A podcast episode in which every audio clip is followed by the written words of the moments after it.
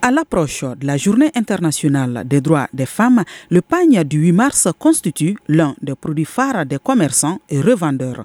Une opportunité annuelle que ces derniers ne comptent pas laisser leur filet entre les doigts.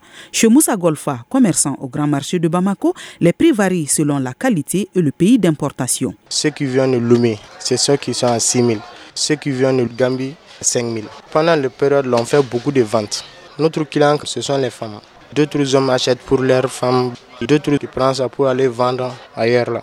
Ça fait bientôt trois ans, les usines telles que Comatex là ou Batex là, ça ne fonctionne pas. C'est pour cela qu'on amène ça là. Maïmouna Traoré est revendeuse au détail à Sanankourouba, à une vingtaine de kilomètres de Bamako.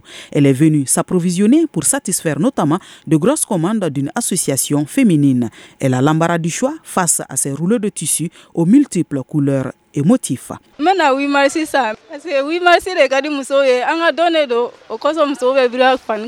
Seydou Sidibé, cadre de banque que nous avons rencontré dans les dédales du marché, accorde une importance à cette journée. C'est la raison pour laquelle, depuis dix ans, il fait cadeau de ce pagne à son épouse. Tout de suite, je lui ai envoyé des motifs. Elle a fait un choix.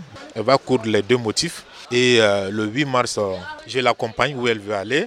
Vraiment, c'est pour montrer mon soutien à la cause de la femme. Cette année, le Mali n'a proposé qu'un seul motif. Qu'à cela ne tienne, la jante féminine malienne ne boude pas le plaisir de se mettre aux couleurs du 8 mars en se procurant le pagne.